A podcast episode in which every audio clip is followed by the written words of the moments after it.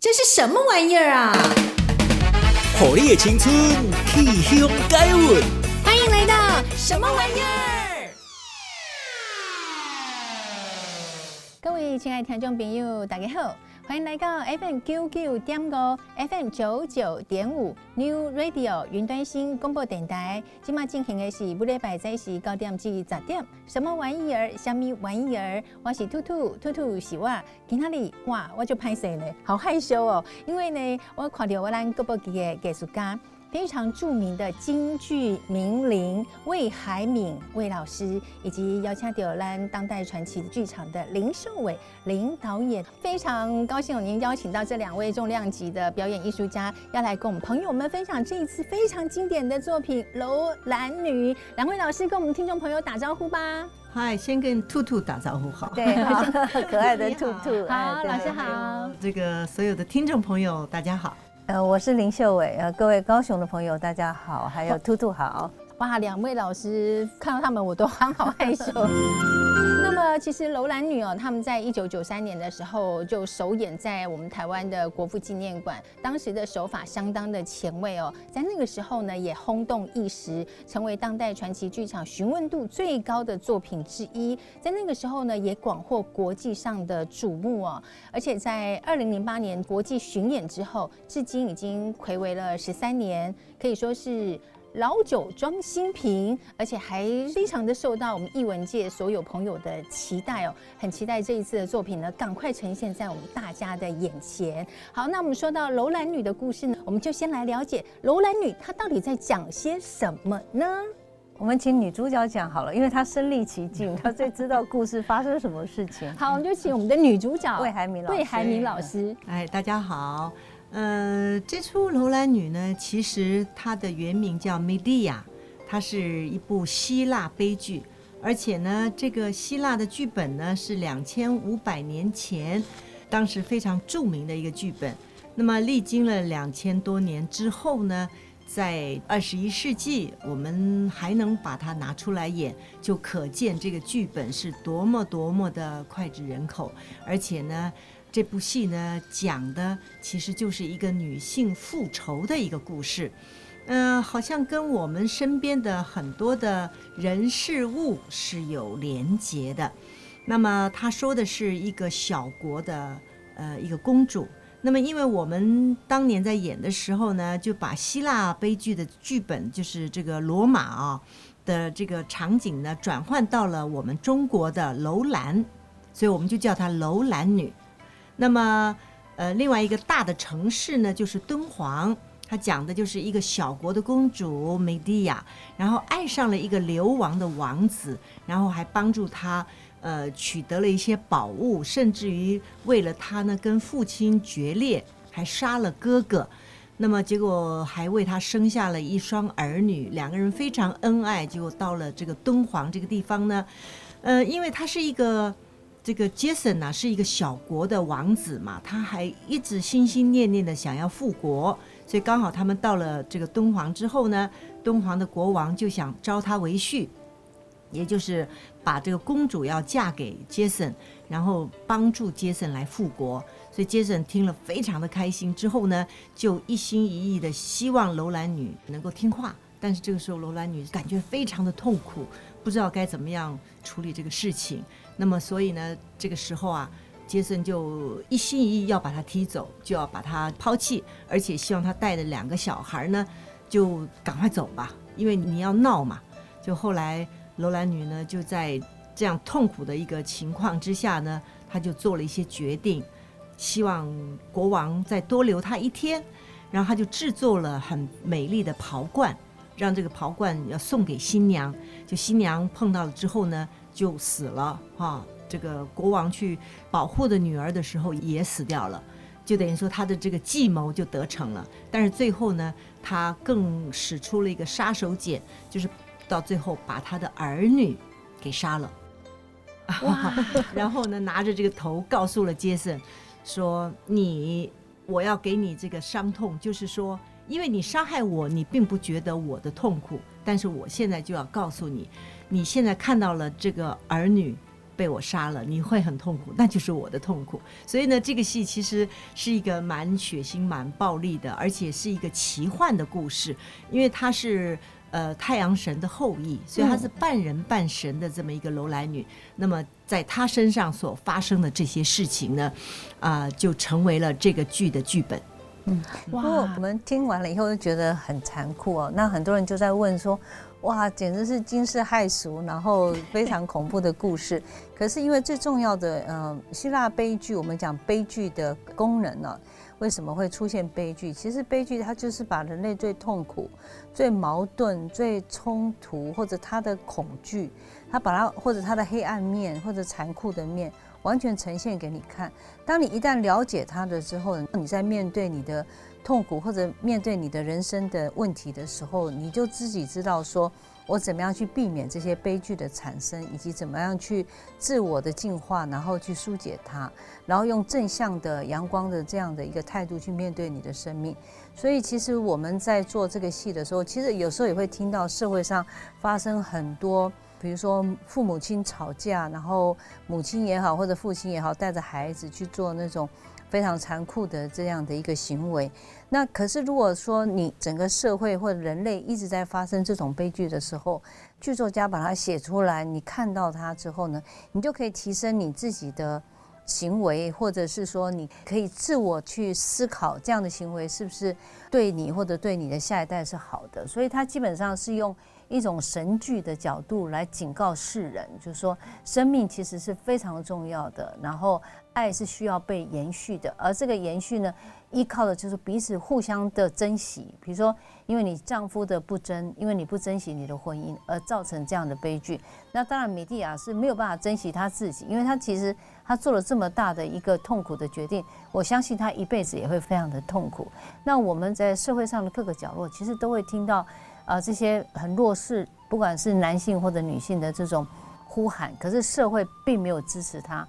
或者并没有给他一些关心，所以才会造成悲剧。所以我觉得这个戏如果给当代的意义，其实就在这个地方。借由这样子的一个戏剧，虽然它是一个悲剧，非常的血腥，然后也。蛮暴力的，甚至惊世骇俗。嗯，希望借由这样的戏剧呢，能够提醒我们读者或者是我们的观众来了解警惕的作用。这里我想再补充一点吧，因为呃，希腊希腊剧场其实它当时也就是说，在两千五百年前，当然是没有现在的这么多的媒介嘛，电视、电影等等的，当然就是以看戏作为一个。呃，所谓不管是休闲娱乐，或者说是你的精神的这个指标等等的，所以我想戏剧在很古老的时候就已经是能够影响人心了。就是戏剧本身，不管它是真的是假的，但它表演出来的时候的那个能量所发出来的能量，其实是能够让就是看戏的人呢，是能够把这个戏剧跟自己自身的一些问题做一个对照。我想戏剧它的本质就是这样，是了解。老师，我想问一下，就说您当初在发现这样子的一个故事的时候，又怎么会想说把它创造成我们西域敦煌这样子的一个故事背景呢？没有，因为最主要希腊它跟台湾很像，它也是在一个海洋上面的一个孤岛，所以呃，孤岛上的老百姓这个人民呢，其实他的呃生命力是非常强韧的哦。那我们知道，这个海洋所淬炼出来的文明也是非常的精彩，所以这一点，我想在从台湾去出发去，呃，在在诠释希腊的悲剧，其实都都同样有一个，呃，对于生命的一种看法跟本质在里面。然后，因为希腊也是靠近水嘛，台湾也靠近水，那水又代表母亲，所以这正好“女”这个字，就是说。呃，母亲去培育生命这样的一个议题跟爱，其实是非常吻合。可是呢，如果一个地方它当它变成没有水的时候，它变成一个荒漠的时候，其实它是代表是说，它面对是一个很极严苛的外在环境。那也等于是说，当一个母亲或者一个妻子、一个女人，她失去爱情，或者她受到很大的屈辱的时候，因为她是一个蛮邦的一个公主，她来到一个文明的一个敦煌。或者是说，他本来是一个蛮邦的公主，他来到一个文明的希腊，他其实是被歧视的。那这个被歧视呢，就对他来讲，他好像到了一个荒漠一样，他是非常严苛的一种生命的条件，所以我们那时候才把。整个环境都把它带到一个是有水的海岛哦，像一个绿洲的一个地方，敦煌就是一个绿洲的地方。另外就是说，你除了这个绿洲之外，你面对的就是一个非常严苛的大自然给你的一个生命的一个考验。那当人失去爱，也等于是大自然失去水。那当人多行不义的时候，大自然就会反扑。我想现在也是，我们有什么气候异常啊？我们可以说地母就是在反扑我们。所以我们希望说，这个戏它不是只是在演一个像八点档的那种家庭伦理剧哦，女性复仇剧，而是我们可以把它再提高到那个神啊，或者到。呃，这种警示作用的这种神剧或者史诗，这样的一个气势磅礴的这种表现的方法，所以大家在看这个戏的时候，其实除了会思考你自身的问题，其实你看到是一个神话啊，那个神话就是要靠美学，靠我们的舞台啊，整个的设计啊，整个表演，包括我们的音乐啊、舞台啊、灯光啊、呃，这个服装啊，这样的一个形式，把它总合起来，然后再呈现给观众。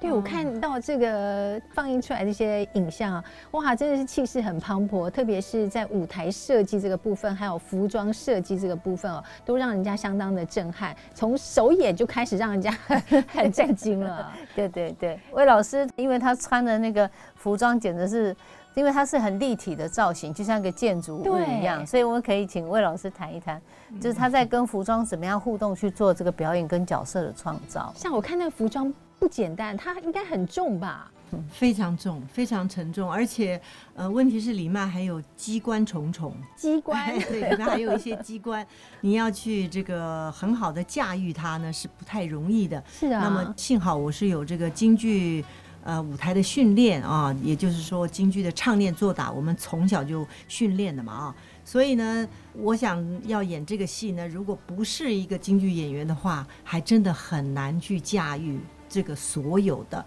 因为你光是穿上这个衣服就不容易，然后你还要穿上衣服，还要做很多的动作，还要做一些高难度的旋转啊等等的哈。那么这些都不是非常容易的事。不过我想这个话题还要再讲到我们一九九三年，当时呢，嗯，因为我已经参加当代了两个戏，一个《欲望城国》，一个《王子复仇记》。那么后来呢，我们呃秀伟跟兴国呢就。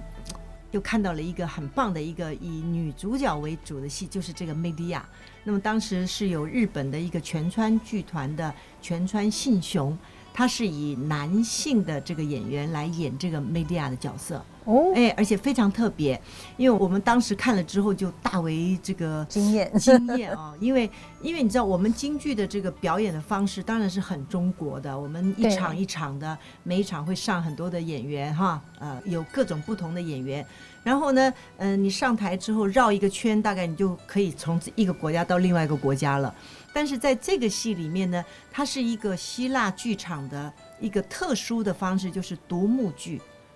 就是这出戏是发生在一个场景前面，嗯，然后是发生这一天的时间，就是梅迪亚在这一天所碰到的所有的人，所有他讲的话，他的计策都是在这一天发生的，所以它是一个很特别的。这是我们就是我们在当时一九九三年的时候，还是一个很怎么讲，就是呃只晓得京剧的表演或者只晓得舞蹈音乐。那么对于其他国家的这个戏剧的展现呢，都不是那么样的十分的熟悉，所以当我们看到了这个，呃，希腊剧本里面所展现的这个时候，我们觉得非常的特别。然后日本的剧团又演的也是很好，后来我们就决定要演，那么当时就请了。呃，当时应该说是许博允先生，就是新象的许博允先生呢，他极力的推荐我们要来演这一出，所以这个戏里面所有的音乐都是许博允先生作曲的，啊、哎，那么他已经把我们带离了京剧本来的元素了，所以当时在一九九三年，嗯，不仅仅是观众觉得吃惊啊，其实在我们来讲，我们也是跨前了好大一步。是对，我们就等于说，我们本来一直都是用京剧的这个样貌在演出的，但是在这个戏里面，通通都没有了，也没有 四季头亮相啊，哈，也没有锣鼓点儿，对，也没有锣鼓点，也没有，也没有水袖，什么都没有啊。这个金胡、二胡，什么水袖这些，通通都不见了啊，就变成是一个呃，真的是一个楼兰女的这个样貌。所以在表演的时候呢，你就整个心态要有很大很大的改变。然后对于这个戏，你要如何的进入这个角色，在当时也是很困难的。对，我记得对，对观众也是。呃，当然了，观众也是，也是很大的困难，有一个新的视觉的一个享受，然后听觉完全都不一样了。那么，嗯，但是我觉得那时候我们还很年轻啊，所以我们很勇敢，我们非常勇敢，然后非常有冲劲。嗯，在那个时候我们推出这个戏，虽然这个剧本有点可怕。但是他的这个冲击力很强，演出的情况是非常美好的哦，就是不管是服装啊、灯光啊、布景啊，还有这个音乐啊。等等，都让你好像觉得是在看一部电影的感觉，你不太像是在看一个剧种，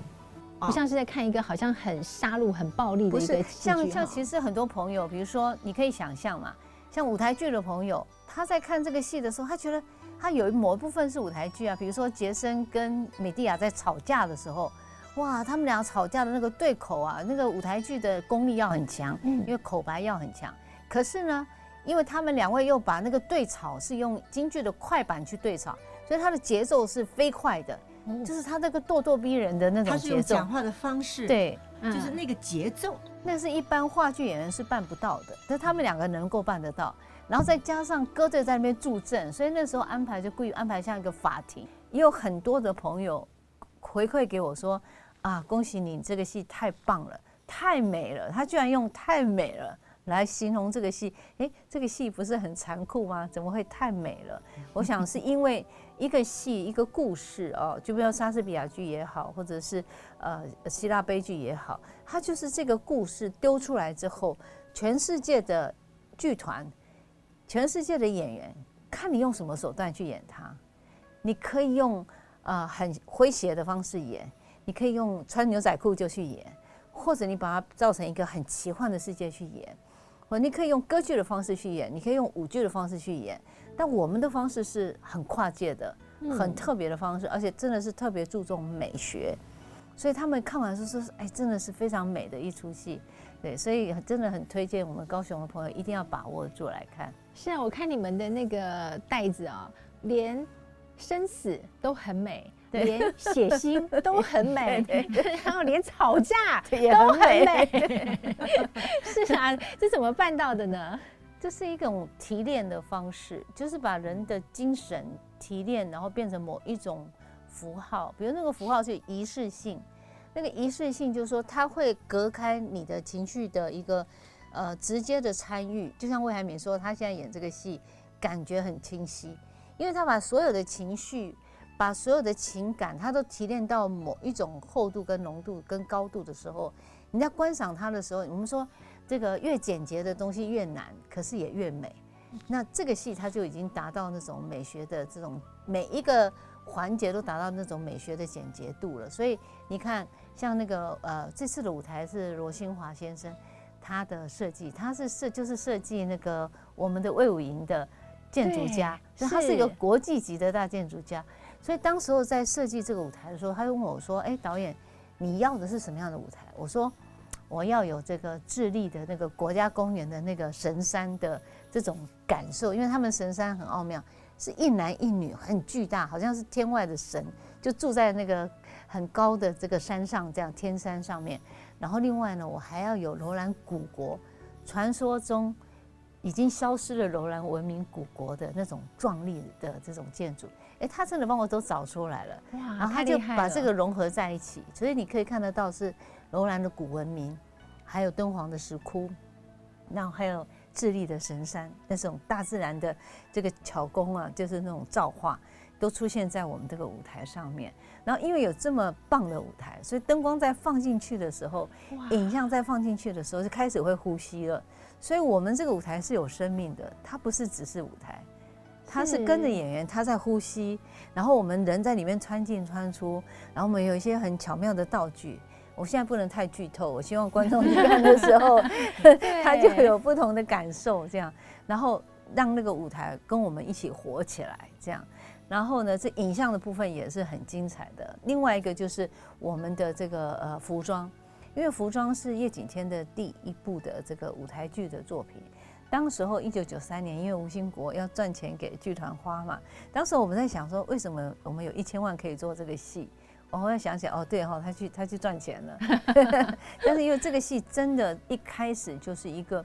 呃制作非常昂贵的一个戏。为什么？因为光是那个服装。是叶景天先生，他到台湾，他带他自己，除了他自己以外，他带了一个裁缝，他带了一个化妆的造型师，都住在台湾住了三个多月。哇！然后呢，就是这样一针一线，这样慢慢试、慢慢缝、慢慢研究，每天拖着车去跑那个永乐布市，然后跟我们一起讨论这样，然后就把它完成了。所以这些服装呢，它的特色是什么？它很时尚。你看，所有人的化妆不是银面就是金面，就是铜面。对啊，对，就是服装的造型就是非呃非常的 fashion 这样前卫的。然后呢，这个包括它的那个呃服装的色彩，它有民族的色彩。对，你说说包括中亚哦、呃，还有东方的色彩跟西方的色彩交汇在这个服装。更厉害的是什么？它的服装老早现在才才讲服装所谓的建筑化的服装，立体化的服装。他在一九九三年，他是创造一个立体化的服装，比如说魏海敏，他头上他好像是一个寄居蟹一样，他 整个人都住在那个服装里面，他自己好像有个洞穴，心灵的洞穴，他住在那个服装里面，然后包括那个郡侯，他基本上就是一座城堡呢，他是架着城堡过来的，包括他的手臂啊这些，那所以就是说，呃，他的服装的这种立体化的建筑。也是在一九九三年就提出来了，所以他的服装到现在为止，我觉得没有一出戏可以超越，包括他自己都没超越他自己的服装。真的，所以他是他经常借我们的服装到世界各地的博物馆去展览。你看，我们还保留得非常好，因为我们知道说这就是一个艺术品。是对，当时真的是花了很多很多精神去把它完成了一个艺术品。对，我刚听老师魏老师有讲到说，他们的服装里面有道具，是什么样的一个道具呢？是不是帮我们揭秘一下？不，不能 剧透，就大家到现场来看。观众来看呢，你一定要到这个现场来看呢，你才能感受到这个机关要怎么样来使用啊。这机关也不是我们使用啊，不是，就是看着我怎么样使用啊。哦、因为呃，他这个服装不是很单纯的一件服装。它这个服装呢是有很多的意义存在的，譬如说它在第一套里面，它那个深紫色的那个帽子呢，那顶帽子上面有很多花，其实它的概念是从我们中国的这个就是戏曲里面的凤冠，它的概念是从凤冠来的。所以他做了一个很时尚的、很现代化的一个凤冠的样子，但这个凤冠呢，它却有着这个前面的流苏呢，它一半是这个比较重的，一半是比较轻的，对，是一个雪芳的料子。所以呢，这两个老是会打架，但它的效果非常好。那么手上还有两把像武士刀一样的。棍子，然后裙底下呢还有一个像呼啦圈的一下圈圈，所以我要克服这所有的这个东西，还要让它走起来很漂亮，很有气势，那就是累的这个原因了啊。那不过我觉得，呃，大概也是因为我们受了这个京剧的训练，从小受京剧的训练，所以我们在舞台上就是我们的举手投足呢，都是有一定的这种功力。对，那么这个功力呢，不仅仅是蕴含在我们的这个动作上面，还有就是我们的体能，就是你你的身体要怎么样的表现出来那种力度，然后跟这个服装怎么样的结合起来，让它变成是一个系统的，就是说这衣服不是像另外一件东西，而是好像这个 media 就长成这样的那个感觉。而且其实最难的呃。就是那群歌队，因为在希腊剧场里面非常有名的艺术形式，就是，呃，除了几个主要的演员之外，他有一大群歌队，比如说是上百个人的这个歌唱团呢，就跟主角在对话或者在对应这样。那我们的歌队呢，其实他们的原本都是生旦净丑的年轻演员，他们可能有人唱过赵云啊，有人唱过周瑜啊，有人唱过这个呃《霸王别姬》的虞姬啊，或者是霸王。但是呢，他们全部都退下这个生旦净丑的行当，回归到演员的或者舞蹈啊，或者是戏剧上的训练，然后成为歌队的一员。那这些歌队呢，他们有时候要跟米蒂亚去反映米蒂亚内在内心的这种欲望，跟他的呃回声这样子跟他的反应。然后另外有时候会跟他抗辩，比如说你可以不可以这样做，就是你不能再说了，然后你要想想你这样做的后果是什么样，就会回来提醒他，或者来关心他。可是当他有了邪念的时候，他没有变成。鼓动他去复仇的那个、那个、那个邪恶的一个念头，所以角色很多很多。然后有时候，比如他哭的时候变成他的床，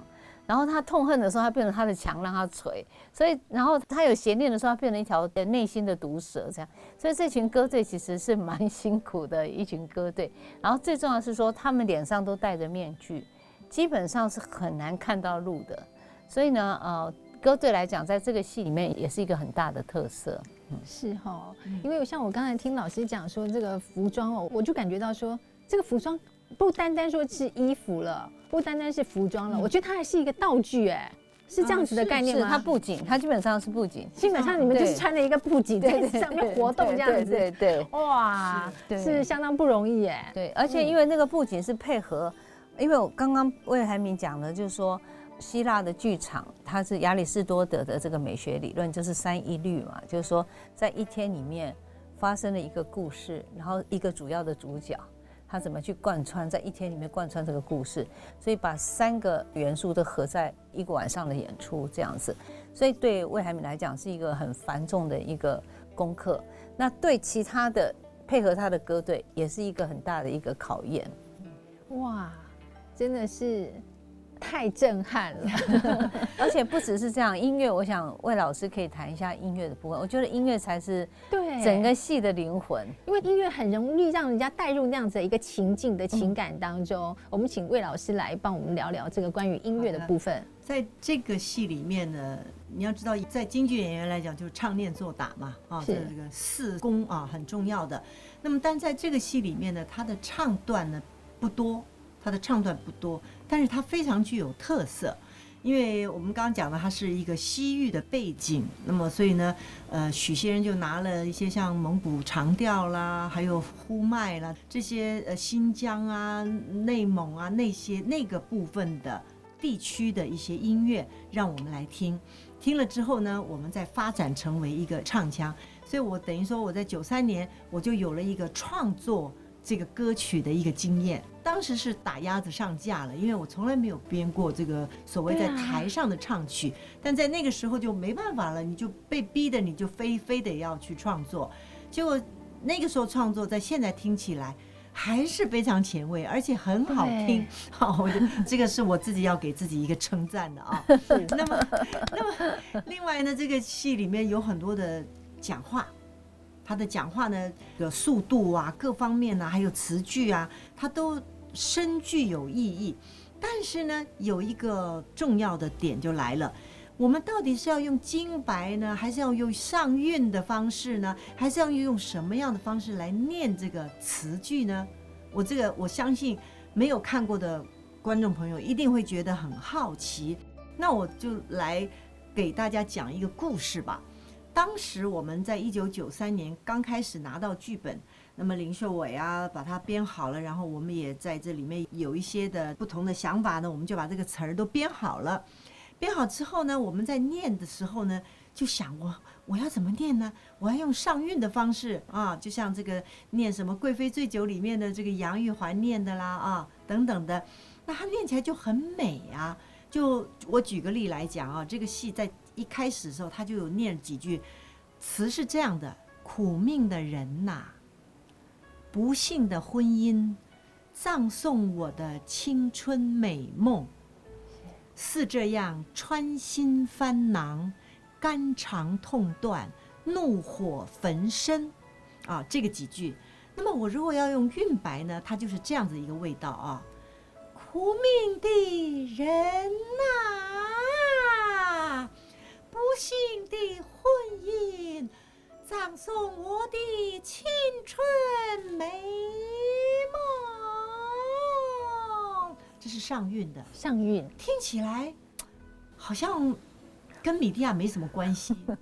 很柔美，太美了，很美耶，对不对？因为我们金白是针对的角色，就是那种很美的中国的传统的女性，三从四德的，很温婉端庄的，所以你感受不到梅利亚的这种这种会杀子的这个能量，你感受不出来啊。后来我们就想着念金白，金白是这样念的：苦命的人呐、不幸的婚姻，葬送我的青春美梦。听起来好像也不对啊，好像像是一个什么样的什么金玉奴啊、红娘的这样子一个女孩子的样子。结果后来当时的这个我们有五个导演。那么有两位呢是小剧场的导演，就是罗北安跟李永峰，他当时就建议我，他说让我推着一个桌子，跟这个桌子相互之间使劲，哦，那么它的效果就是这样子。各位观众，兔兔，你们一定要来看《楼兰女》好，用用这种方式来念，嗯，那么所以这个苦命人就变成这样，你再听听看啊。好，苦命的人呐、啊，不幸的婚姻，葬送我的青春美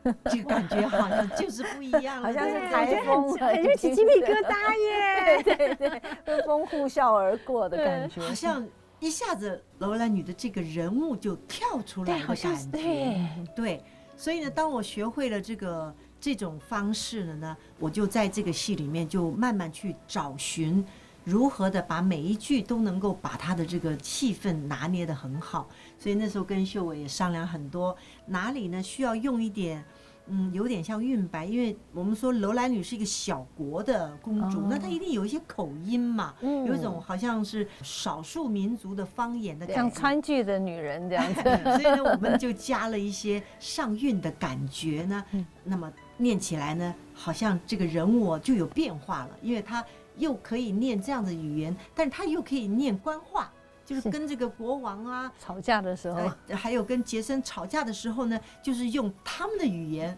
就是我们正规的像国语一样，是啊，用这样的一个方式。所以呢，在这个戏里面，你想想看，这个一个多小时的时间，观众是目不转睛的在看，你要如何的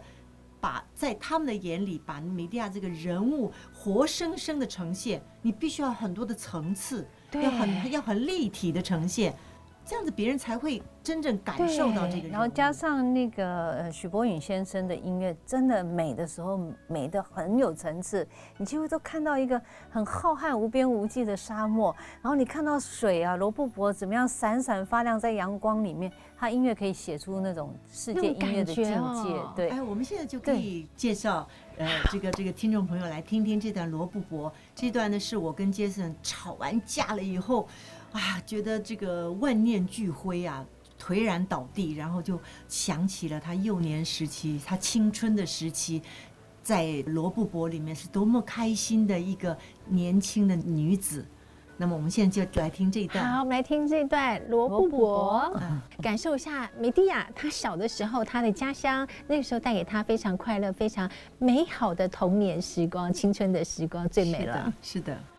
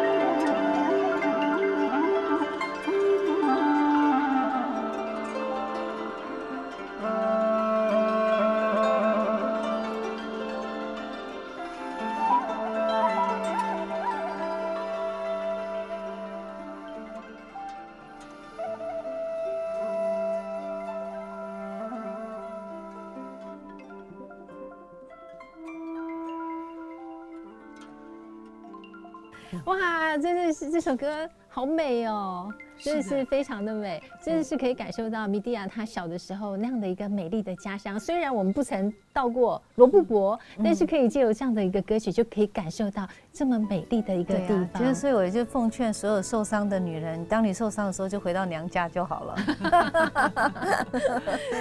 妈妈一定会接受你。对对对，呀，它不只是呃这个歌，其实它有很多段落都很震撼的，所以。呃，吴兴国唱了一段英雄之歌，他非常意气昂扬，这样。其实这个是在吵架之前他唱的。对对对，而且 吴兴国他越演越渣，因为他说我越渣的话，魏海敏越恨我，越恨我的话，这个戏就越精彩，所以他就越来越帅，然后越来越渣。对对对，所以我觉得就是说，能够同时看到两位国家文艺奖的国宝级的演员在舞台上。这样的针锋对决，我觉得对观众来讲真是一个很大的很过瘾，对不对？对对对，所以绝对不要错过这样的一个精彩的演出。是，来听听吴兴吴兴国老师用英雄气概，一个渣男唱的歌曲。对，一个女人永远也得不到她所创造出来的男人。你这花言巧语的恶徒，不要依仗自己的口才好就肆无忌惮的信口雌黄。你若要分享利益，就不该暗自定下亲事，是不与我商量。我早料定你眼里容不得沙，定会暴跳如雷，百般毒扰。女人嫉妒是天性，你不该抛弃幸福的苦难。谁叫你恶言伤人，得罪郡侯，才遭到驱逐流亡的惩罚？你不要嫁祸于人，你看我是个蛮女，怕丢了你的脸，才任凭郡侯作践于我。那是你性情暴烈，自讨苦吃，怪不得别人。你忍心让你的亲生儿女和救命恩人像乞丐般的到处流浪，自己却在一旁逍遥享受幸福的乐趣。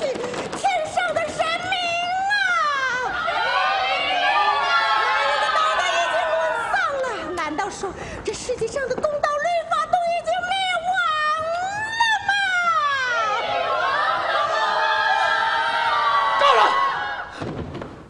我不想再说什么。生命可以做见证。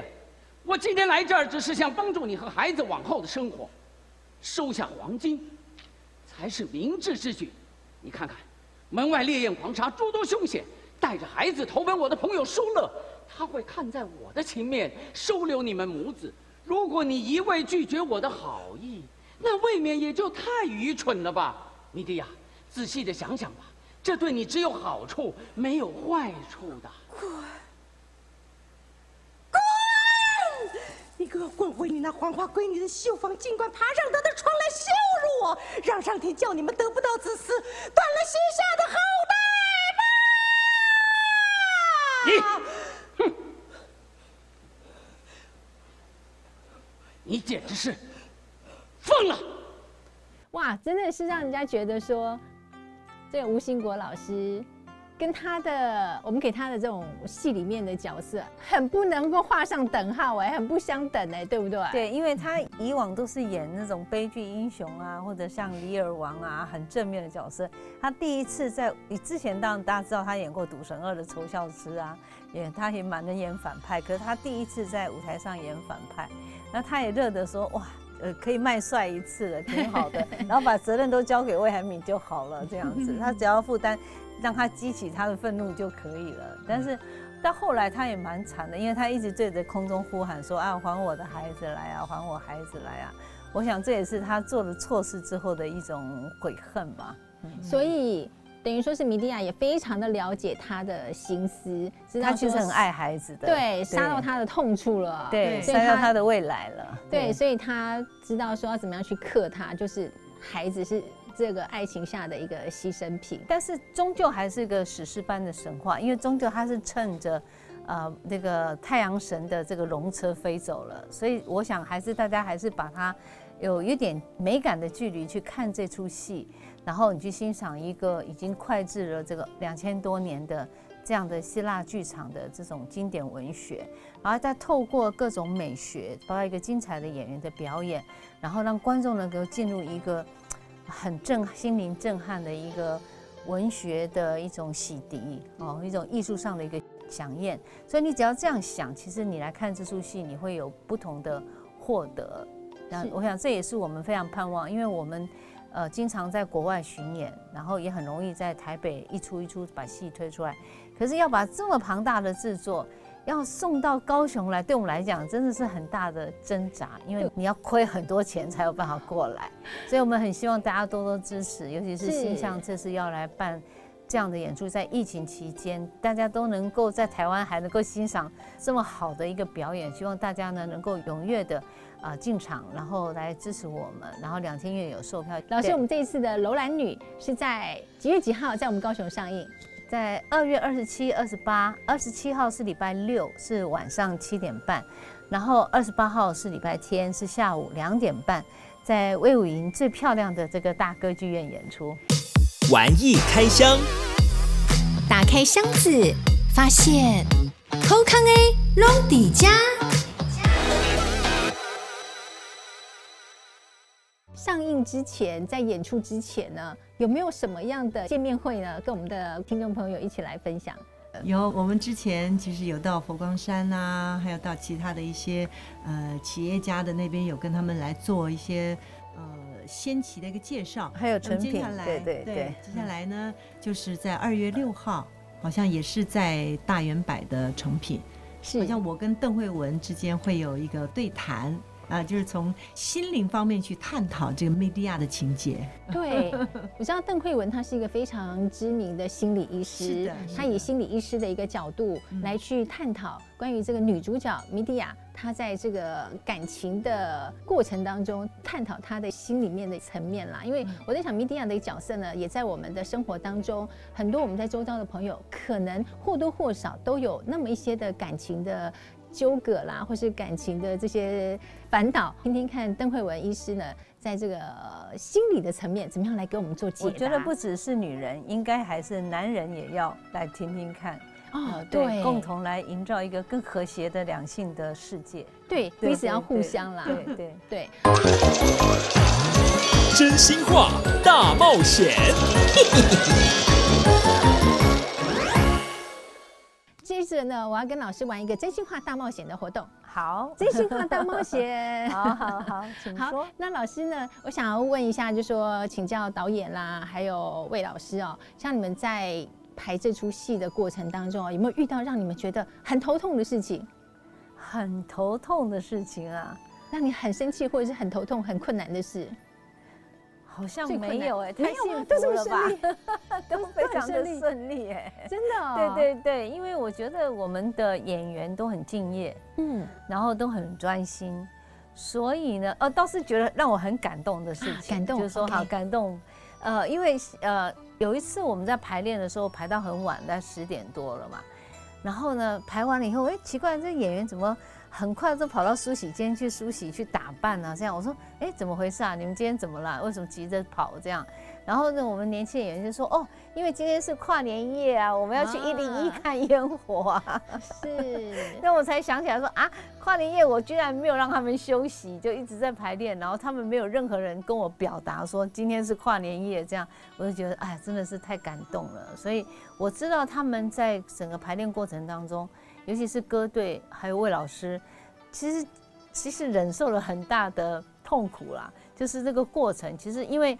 整个戏大概一百多分钟，它是一分一秒都被要求的，所以只要有点过不去，我就会停啊，或者重新开始。但是他大家都很极力的希望能够促成这个作品能够做到完美，这样。所以，所以我是感动就在这个地方，所以并没有觉得什么很痛苦啊或者不好的。所以就是让老师在排练的过程当中，在这出戏的完成过程当中，最让你感动的一个部分哦，等于说是大家一条心，想要把这个作品呈现得更完美，所以大家也都兢兢业业的。可是因为你知道吗？他们终究是年轻人，而且他们终究是这一代没有受过很大的痛苦的年轻人，所以有时候说有一句话说不错。对，你要报复，不错，你应该报复的时候，他们都讲不出来，他们是软软的。对，你应该报复，不错，你要不要？我那时候就很火，我就突然间哦，我在吃饭的时候，我就用力一直捶桌子，你知道吗？我自己捶到我自己都吓一跳，但是我故意捶那个很很用力，然后他们知道说你要用这种几乎要把桌子捶裂掉的这种情绪去说这一句话，那个倒是我自己被我自己吓到。所以老师你也在指导他们，在怎么样去表达这种很愤怒的一个情感。对对，因为他们是不愤怒的，就主要是这样。魏老师呢？魏老师，那像您在排演这出戏的时候，像我知道你总共演了三次了嘛，这一次是第三次了。那这样的一个过程当中啊，你有没有觉得说让你很感动的一个地方呢？呃。我应该要讲说，这个戏能够再演，就是让我觉得感动的部分。因为呃，在现在在台湾，呃，这个场任何的剧场，你想要把一个过去的戏再拿出来演，这几乎是不可能的。就是剧场本身都不会呃试出这个场馆给你用，除非你自己去租嘛。那自己去租的话，就要花很多的钱。那我觉得这次星象能够花这么多的钱来做这件事情，我真的觉得。最感动就这里，因为我说实在话，演出我只要把我自己顾好，那么我的演出绝对是没有问题的。因为我相信我自己的能力，我相信我自己的对自己的要求是非常非常高的。嗯，我会对我自己要求非常高，我对别人是非常 nice，呃，nice，很很仁慈的。但是你要让我自己来办这个戏，那是不可能嘛。嗯，所以我想这个这样子再演的机会，在我来讲是最感恩、最感恩，然后很感动，因为这个呃现在又是疫情，对啊，然后这个全世界很多的人事物都一直在开始变化啊。那么嗯，什么样的戏剧才能够继续的受到观众朋友的喜爱？什么的戏剧还能够在国外还能够发光？就是让国外的人除了看到你是一个不同的文化底下的一种戏剧的表演方式，还能够从这个戏里面发现相同的人类对于感情这件事情的处理。我觉得这个戏是很重要的，就是这一点是很重要的。就你能够让外国人看到我们东方人或者我们中国人的一个脑海，中华民族我们的。脑海里面的对于跟这个大自然、跟这个宇宙之间的这个关系是什么样子？我们可以透过这个戏来跟大家来做一个交流，因为我们语言是不能交流的嘛，对，对不对？那我们的剧种，像我们的京剧的表演，你说我们把任何的戏剧拿出去演，虽然也能够得到好评，但是那个始终好像觉得有隔一层似的哈，因为那个呈现的方式，还有我们人的那个价值观呢，什么观呢，都不太一样的。但这个戏是属于人类的戏，就是人类共通的情感方面的问题，所以我觉得这个戏是可以达到这个效果的。哇，所以这是让老师最感动的，这部戏能够在这一次疫情当中还能够再重新呈现在我们的观众面前。对，老师，那你们会期望说，能有在第四次的演出吗？当然呢，不过我们希望寄望是下一次是在希腊了。可是我们要跑到希腊去看。对呀、啊，最好是组团去啊。OK，好，所以把把握机会哦。我们的那个魏武营也不输希腊剧场哦。是，然后大家一定要知道，我们台湾制作的。对，台湾之光，Made in Taiwan。对，我刚刚还想讲一个点哦，我觉得就希腊希腊剧场，就是这个这个 Medea 这个剧本呢，它是两千五百年前的。那当然，希腊的历史还更久嘛，神话。但是我们中国的历史也不遑多让，对啊，是不是？是啊，我们的历史也是这么长悠久的。那么，所以呢，在我们这么悠久的历史文化之下，我们。京剧的表演，它已经到达一个所谓的呃文化的很精炼这个部分。那么这两大古国的文化交融在一起，成为一个新的文化主流。我觉得这件事情也只有台湾做得到，只有在台湾的 我们做得到，好不可思议哦，真的是这样。太厉害了，因为台湾这块土壤是很自由又多元。嗯。嗯好，我们今天非常谢谢老师还有领导跟我们分享了这么美丽的一出戏《楼兰女》。那节目最后，我们再跟我们的朋友再提醒一次，我们这次的演出在哪里？我们在高雄的魏武营的大歌剧院，是在二月二十七号礼拜六、二月二十八号礼拜天的下午。希望大家一定要多多来支持，是一定要来去欣赏这么美丽的。二十七号是晚上场，二十八号是下午场，千万不要忘记。二十七号晚上七点半，然后二十八号是下午两点半嗯的戏，然后欢迎大家都可以到魏武营的国家歌剧院来欣赏我们这么美丽的一出戏《楼兰女》。好，相信大家看完之后也一定会觉得美美的回家，心情也会非常的美丽哦。虽然它是一个呃算是悲剧，但是我们呈现的方式可以让它变得很美丽，这是相当不容易的一件事情。找到自己，就是找到自己的美丽。也希望这个听众朋友看了之后给我们回馈哦。对，大家可以写信给我们的老师，给我们的领导，给给我们的上星象。当代传奇剧场的 Facebook 跟魏海明老师的 Facebook。哇，都可以联络得到他们哈，都可以留言给他们。好，那我们要最后跟我们的听众朋友我们来 say goodbye 喽，跟大家好，剧场见，拜拜。我们二月二十七号、二十八号我们剧场见喽。好好，谢谢大家，今天非常高兴能够邀请到这两位当代传奇剧场的魏海明老师，然后他是戏剧名伶老师，然后还有我们非常女力导演林秀伟 林秀伟老师，好来我们节目现场，希望有机会还能够。到我们节目现场来跟我们听众朋友一起来分享好看的戏剧，好不好？好谢谢，OK，谢谢大家。好，拜拜，拜拜。我们今天的什么玩意儿就跟大家分享到这了，希望大家有机会、有时间，一定要多去到戏院来给我们多多的支持。我是兔兔，我们下回见了，拜拜。